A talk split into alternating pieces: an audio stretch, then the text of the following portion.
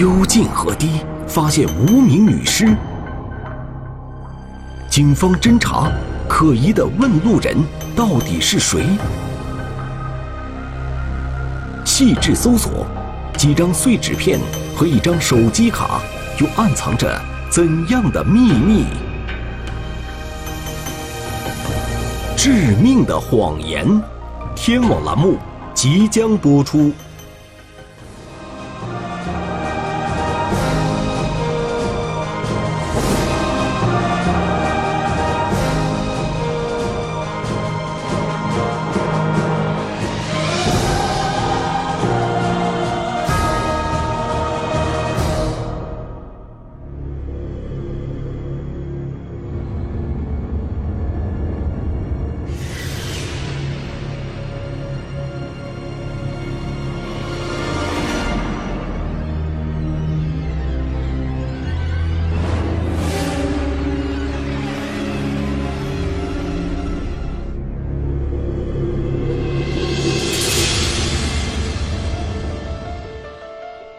二零一八年五月十二日下午四点多，湖北省孝感市孝南公安分局刑侦大队的夏显峰，驱车两个多小时，来到了二十多公里外的一处偏僻的河滩。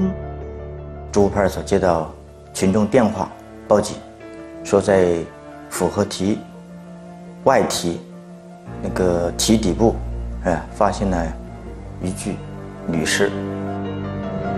侦查员发现尸体头部朝向河堤的下部，面部朝下，头发散乱，双脚朝向河堤上部，两手撒开呈俯卧状。除此之外，身上还有少量的泥土。就我们初步看一下，这个人啊，应该就是四五十岁、四十多岁的样子。发现尸体的地方是府河的河堤。府河是汉江的一条支流，尸体离水面有三米左右的距离。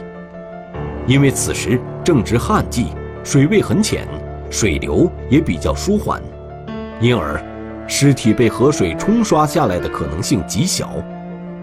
同时，发现尸体的现场植被茂盛，从堤上是看不到尸体，不不走近的话很难发现。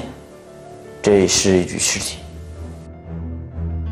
离现场最近的村子是两公里外朱湖农场的高旗村，但是因为周边都是僻静的水稻荷塘，平时除了劳作的村民之外，很少有人来到这里。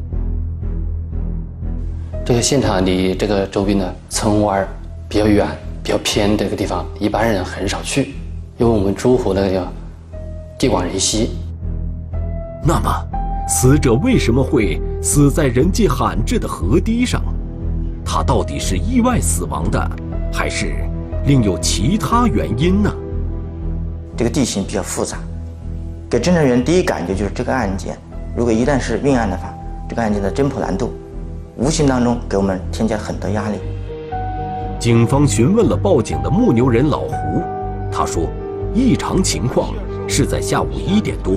自己赶着牛经过河堤时看到的，当时正在行走的牛突然停下了脚步，怎么赶也不走，好像是被什么东西吸引了。我们就去出去看，一看就发现是一具尸体。发现尸体后的老胡非常慌张，他赶紧跑向附近正在修路的工人，向对方借了手机，并报了警。很快，警方的技术人员也到达了案发现场。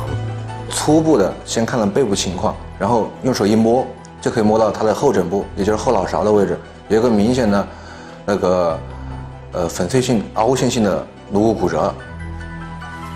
侦查员在尸体头部的左侧不远处，发现了一截二十厘米长的木棒，之后，又在右侧。发现了一节六十厘米长的木棒，木棒的直径大约有十公分左右。我们把两节木棒进行拼接，发现木棒可以完整的拼接成两节木棒的弹壳，是是心形的状态。之后，民警看到尸体的两腿侧面还有明显的踩踏痕迹，有一只明显的完整灰尘走印儿，这是足迹长二十七公分。在提取和固定证据后，法医通过仔细查验，发现死者的颈部有一个明显的勒痕。结合现场情况的话，我们我们认为就是死者被嫌疑人击打后枕部倒地，再被嫌疑人用脚踩住背部向下，然后向后勒压颈部。可是，案发现场除了两节可以拼接起来的木棒，还有死者身上的脚印，以及颈部的勒痕之外，民警再也没有找到其他的。痕迹物证。通过现场的环境，我们初步判断，这是一起他杀案件。案件惊动了周围村庄的村民，河堤上很快聚集了一些群众。这时，有人向民警反映，死者可能不是本地人。衣着啊，应该说比较比较鲜丽，一般农村人呢。穿着都比较朴素。在法医对死者的进一步尸检中，又有了新的发现。死者后脑勺的左部颅骨上有粉碎性的骨折，很像是受到外力的打击后留下的。而从骨折处的受损情况来看，凶手应该比较强壮。所以我们分析，嫌疑人应该是一名男性，而且，呃。应该是体力劳动者，力气比较大。死者的一些身上的内脏有出血点，球呃那个眼眼睛的结膜有出血点，这些都是窒息症状。然后最后我们就认为这个死者的死因是颅脑损伤合并窒息导致他死亡。从死者整体的状态来看，他是在没有防备的情况下被人突然袭击的。结合尸检，通过分析案发现场的痕迹，警方推断，犯罪嫌疑人很可能跟死者是熟人关系。死者是枕部受伤，就是从背后打击形成的，那证明这个死者对嫌疑人还是非常信任的。通过这几方面，我们能分析，他死者和嫌疑人的关系应该是非常密切的。走访发现。当地群众都不认识死者，说明死者极有可能是一名外地人。可是，作为连本地人都很少来的荒僻河滩，身为外地人的死者，他又为什么会到这里来呢？对此，民警感到非常蹊跷。这好的信息啊，呃，从无法汇集到侦查员的这种就破案的这个思维里面去，就给我们测试呢。第一感觉，我去了之后比较困惑，哎，这个案件，嗯，应该有一定难度。发现尸体的河滩比较开阔，并且有很多乡间小路可以到达这里。平时，除了在附近鱼塘里劳作的人，以及偶尔出现的牧牛人，附近村庄其他的村民很少来到这里。因而，不论是直接在此作案，还是作案后在这里抛尸，都很难被人发现。他的面部是朝下的，他的我们翻开之后发现他的尸斑也是朝下的，就是证明这个尸体没有被挪动过。如果被挪动过，他的尸斑会有改变。我们分析认为这就是第一现场。死亡时间，分析认为应该是应该是在三到六个小时。报警人发现尸体的时间是下午的一点多钟，而法医推断出死者的死亡时间是在三到六小时之前，也就是在早上的七点到上午的十点之间。五月的天气虽然不是盛夏，温度也已经很高，可是死者却冒着酷热从外地来到了一处连本地人都不常来的河滩。这到底是为了什么？而死者又会是谁呢？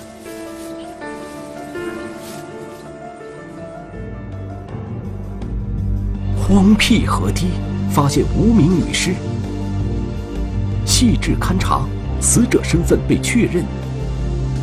走访摸排，疑似对象却被逐一排除。回到原点，警方又该如何找出真相？致命的谎言。天网栏目正在播出。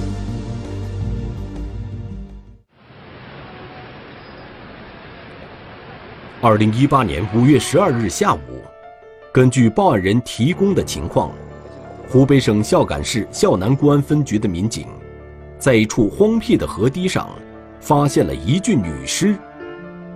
经过调查，警方确认这是一起他杀案件，但死者身份却一时无法确认。现场的痕迹，呃，及其他的些物证，呃。比较少，对案件的侦破有一定的难度。为了得到更多的线索，民警们对离案发现场最近的高旗村进行了走访。走访中，有村民向民警反映说，当天早上九点钟左右，曾有一男一女两个人在村子里问路。有一男一女，前后经过他的家旁边，男的就问路。河堤怎么走？据村民回忆，问路的男子看上去有四十多岁，而同行的女子则一直跟在男子的身后。从穿着上来看，两人并不像是本地人。也看着像夫妻呢，他好像脸上都不是很高兴的样子，没有没有什么笑脸。最终。警方确认了河堤上发现的死者，正是早上出现在高崎村，与问路男子同行的那名女子。这个女的情况，相貌、外貌和这个死者的外貌基本相符。既然死者是那位外地来的女子，那么与他同行的问路男子又是谁呢？就在民警在高旗村走访时。警方的技术人员又一次对案发现场进行了更加细致的勘查，并且在距离死者二百多米远的一处荷塘边取得了新的发现。我们发现了一个塑料袋装的电话卡一个，另外在水面呢还发现了一个红色的女士皮包，在这个树桩的东侧泥巴上面。还发现了一堆碎纸片。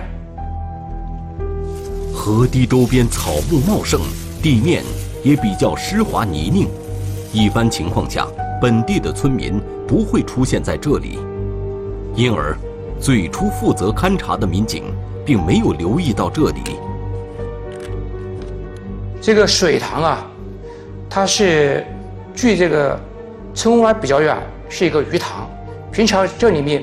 是很少人来的。民警对这堆碎纸片进行了拼接，发现是一份住院治疗的手续。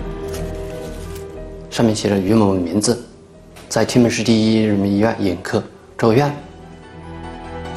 根据这个线索，侦查员赶赴医院进一步核查，从而确认了这位名叫于某清的女子曾因眼部疾病在这家医院。接受过住院治疗。其中一个护士对这个名字很有印象，说她就是在我们医院住过院，是因为眼睛青光眼做过一次手术。住院的时间大概就是二十天左右。民警对在荷塘边发现的手机卡进行了排查，而排查的结果也证实了手机卡的主人正是住院治疗的于某清。那么，于某清会不会就是死者呢？我们当时就把法医当时传给我们的照片给他辨认，当时这个护士一经就说照片上人就是于某。于某清，六十岁，湖北省天门市人。调查发现，他在出事前一直在武汉市东西湖区一带居住。民警很快找到了于某清的家人。据家人反映，自2014年于某清的丈夫去世后，就独自一人离家去了武汉打工，并且平时与家里人很少联系。这个于某最近几个月都没有回。在前期调查中，民警曾经研判，死者与行凶者极有可能是熟人关系。既然两人是熟人，那么两人之间就应该有过通讯联系。我们把电话卡中的一百多个号码查找出来之后，经过反复的梳理，有两个你跟他联系频繁的电话号码，在是在武汉。民警赶赴武汉，却发现两个联系人都不是村民反映的那位与于某清同行并问路的男子。其中一个联系人姓刘，有五十多岁，早年因交通事故落下了残疾，以驾驶摩托车到处载客拉人为业。据刘姓联系人反映，他与于某清是在麻将馆认识的，之后，于某清便提出了。给双腿残疾的刘某做护工，可是过了没多久，却又丢下自己不干了。腿脚不方便，走路靠拄拐棍走路，主要是以开三轮车为生，时间长了，支付不起这个于某的护工费。而另一个联系对象是五十岁的李某，他也是在麻将馆与于某清相识的。李某没有固定职业。常年以打短工和零工为生。让人奇怪的是，离开刘某之后，于某清居然又找到了李某，并开始照料起了李某。可是，让民警疑惑的是，李某四肢健全，身体并没有疾病，并且每个月的工资收入不高，既没有长期雇请护工的必要，也没有这个经济实力。那么？李某为什么要于某清来照料自己呢？通过我们进一步再仔细的调查、走访，就发现李某某是个单身。尽管有太多疑问，警方还是很快就排除了两位联系人的疑点。经过详细的询问，两名电话号码的机主均反映。案发时段，真没有离开过武汉市，并且有相关的人为其作证。两位联系人分别被排除嫌疑后，警方的侦查再次回到了原点。那么，杀害于某清的凶手到底是谁呢？荒僻河堤，女子遇害，走访调查。洗手的男子行踪可疑，视频追踪，警方发现嫌疑人身影。持续走访，死者与凶手的关系耐人寻味。致命的谎言，天网栏目正在播出。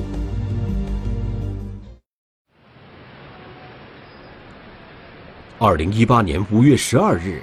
湖北省孝感市孝南区的公安民警，在一处荒僻的河堤上发现了一具女尸，并最终确认了死者是六十岁的外地人于某清。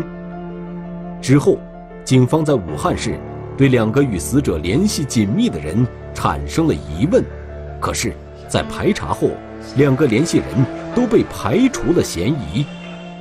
刘某某和李某某就基本上排除了。作案的可能，这时候，案件就陷入了僵局。就在这时，在距离案发现场不远的高崎村，又有村民向警方反映了一个新的情况。村民说，五月十二日上午十一点左右，曾在自家的鱼塘边看到了一个可疑的洗手男子，洗了大概有五六分钟。村民看到的人不仅是在洗手，还往池塘里扔了一些东西。起初，这位村民对此并没有太在意，可是，洗手男子接下来的行为却引起了村民的警觉。就我离他的人的距离有两百多米，我就看着他在里面洗手，那个个脚底下，我就看他不停的像这样，啊，见这样旋底下的头。洗手、抛弃物品之后，还拨弄地上的泥土，这个洗手人到底在做什么呢？对此，村民很是不解。可疑的洗手男子洗完手之后，还与这位村民打了个照面。疑惑的村民还问过他刚才在做什么。陌生男子说了句“洗了洗手”，就迅速离开了。村民还向警方反映，可疑的洗手男子大概有四十来岁，外地口音，身穿深色的短袖上衣和灰色的长裤，手里还提着一个黑色的塑料袋。之后，男子就走向了高旗村村口的方向。根据村民的描述，民警很快联想到了之前与于某清一同出现的那位问路男子。侦查员就发现。这个男的极有可能就是上午和一男一一男一女经过村庄的这个男的。警方对可疑男子的行踪进行了追踪，而巧合的是，在面向高崎村村口的位置，刚好有一个监控探头。在监控视频中，民警看到可疑男子在离开池塘并走到村口后，就上了一辆汽车。离开了高崎村，去往了武汉的方向。我们经过探头的反复的翻看，发现这个时候正好有一辆汽车经过路口，来到路上之后上了车了。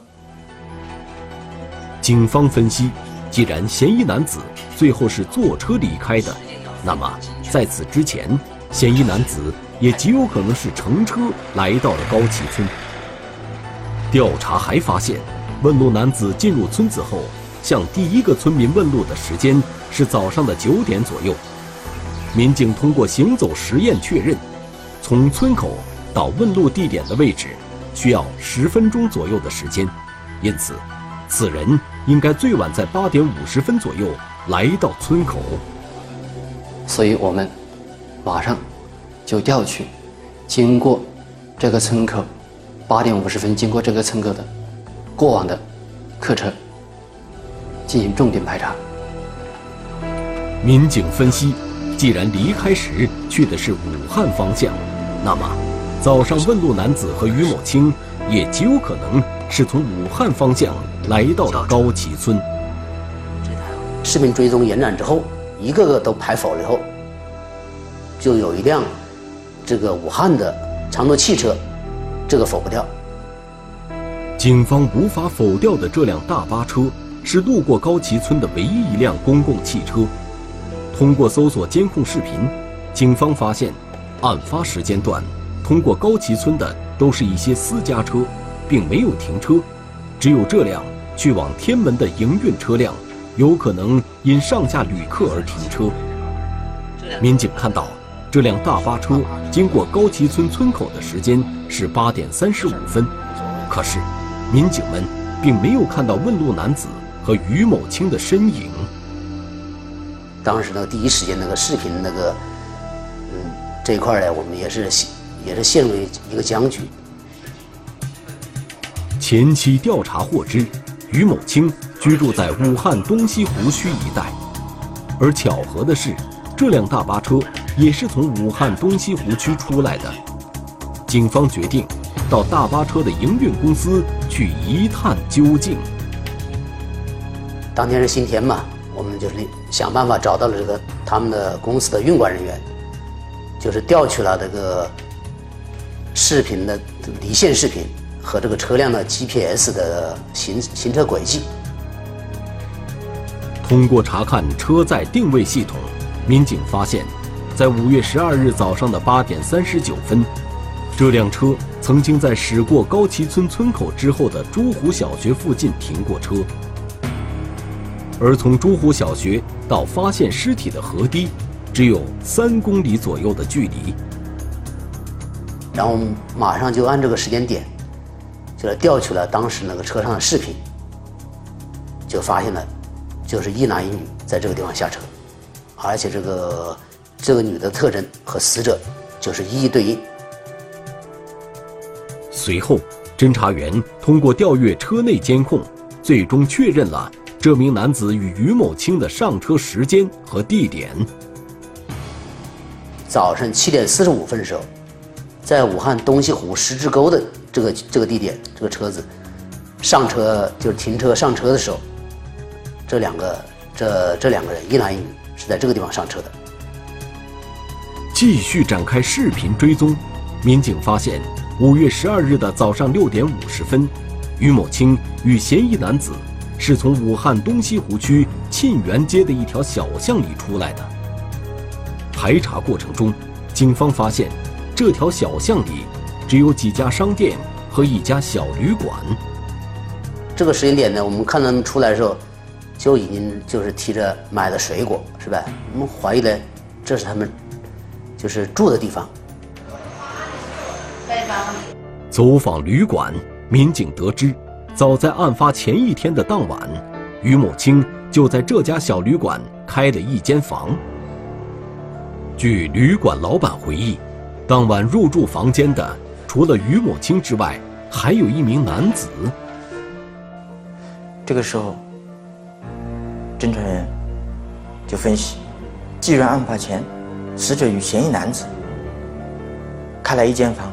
住同一屋，关系肯定很密切。通过比对小巷的天网监控画面与案发后离开高崎村的洗手男子，民警确认，二者是同一人。既然与死者具有亲密关系，那为什么还要对女人狠下杀手呢？这名男子果真是行凶的人吗？荒僻河堤，女子遇害。视频追踪，一个手机号码却引出一段孽缘。到案坦白，高薪诱惑让他失去理智。还原真相，悲剧的诱因竟是信口而出的谎言。致命的谎言。天网栏目正在播出。二零一八年五月十二日下午一点多，湖北省孝感市孝南区的一处河堤上，惊现一具女尸。死者被警方确认为六十岁的于某清，而凶手极有可能是一名与他关系密切的男子。这个男子的身份我们不能确定。结合案发前一晚嫌疑男子和于某清在一起的事实。警方分析，案发之前，嫌疑男子极有可能联系过于某清，因为当天他们一起去开房，我们分析，他们之前肯定有约定，肯定是有联系的。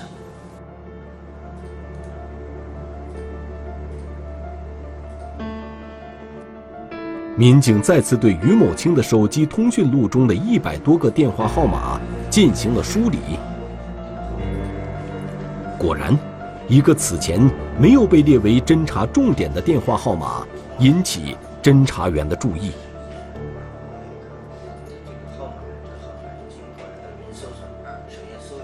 我们受理到一个叫彭某的手机号码，记住。调查获知。彭某，四十八岁，湖北省云梦县人，是武汉一家物流公司的搬运工。可是，在五月八号这一天，彭某突然辞职了。民警还发现，无论是长相、身高还是体型，彭某与犯罪嫌疑人的特征高度一致。这个时候，我就判定，嫌疑男子。杀死于某的凶手，应该就是彭某。接下来，办案民警调查了彭某在武汉的活动情况，并最终确认了彭某在武汉租住房屋的地址。警方发现，彭某租住的地方在一条老街道里，这条街道四通八达，周边都是六到八层的楼房，小巷子比较多，相当于一个城中村，地形比较复杂。为了确保抓捕过程万无一失，警方在彭某的租住房楼下进行了布控。一部分人在巷子口蹲守，一部分人守在楼梯口，还有一部分人在房子的窗户后面蹲守。蹲守过程中，民警发现晚上十点多，一个人影进入了房间。民警确认，此人。正是外出回家的彭某。五月十三日晚上十一点钟左右，民警实施了抓捕。会告诉你的。到案后，犯罪嫌疑人彭某很快交代了犯罪事实。据彭某交代，他是二零一八年五月二日在一家麻将馆里认识的于某清。刚刚相识，于某清。就询问了彭某的工作情况，之后，于某清还请彭某吃了饭。吃饭的时候，于某清向彭某推荐了一份收入更高的工作，只不过这份工作远在贵州省的贵阳市。我我回来我去，我能不能赚点钱？他能赚点钱，他他他能赚点钱。我我搞了九千，他二十来岁。为哪合适？接下来的几天，于某清经常请彭某吃饭，还时不时的给彭某买东西。慢慢的，彭某开始越来越相信于某清可以让自己赚大钱了。我出来很早，都打工嘛，拿个不起来多多挣点钱。彭某对于某这种恩惠。或者照顾啊，感觉到得到一丝的温暖，逐渐的产生了一些的情感依赖。就这样，在认识于某清六天后，彭某向物流公司提出了辞职。之后，彭某便开始督促于某清能尽早带自己去贵阳赚大钱。我希望是在临病前，这肯定要去。我我我已经下了下定决心了。经不住彭某的催促，于某清终于答应了彭某。临行前，于某清告诉彭某，他先要去天门找一位朋友，因为那位朋友也要去贵阳。可是，坐车到中途时，于某清却突然感觉身体不舒服了。彭某想让于某清休息一下，于是，当车辆行驶过高旗村后，两人便下了车，并一路打听，来到了河边。在河堤上，彭某再次向于某清询问自己工作的落实情况。他也没有生活，慢慢的也也慢慢的，我脑子里慢慢有点有点怀疑这个。在彭某的再三追问下，于某清最终说出了他给彭某介绍的高薪工作根本就不存在，只是自己随口一说的谎话。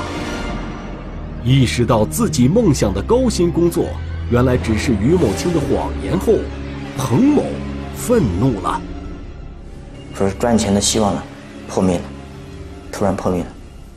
这个时候，可能心情很复杂，对于某产生一些恨意。于是，被愤怒冲昏头脑后，彭某用随手捡起的木棒击倒了于某清，之后，彭某毁坏了在场证据。并逃离了案发现场。后来我老婆孩子怎么办？事这是小事，很大的事，我在想这些事情，让我心里很慌。我在这里面哭了好几天了。一句近乎荒诞的谎言，最终却酿成了无法挽回的惨剧。这样的结局，即使经办过多种疑难案件的民警们，也感到痛心不已。中华人民共和国公安部 A 级通缉令：汤黄勇，男，一九九四年九月九日出生，户籍地址江西省余干县洪家嘴乡和爱岭上小组一百九十四号，身份证号码三六二三二九幺九九四零九零九幺幺三三。该犯罪嫌疑人涉嫌电信网络诈骗犯罪在逃，请广大观众提供有关线索，及时拨打幺幺零报警。女子精心打扮外出赴约。搭乘黑车后，却莫名失踪。他到底去了哪里？如今又身在何处？黑车司机的证言是真是假？乘客与司机之间究竟是何种关系？特别的乘客，天网栏目近期播出。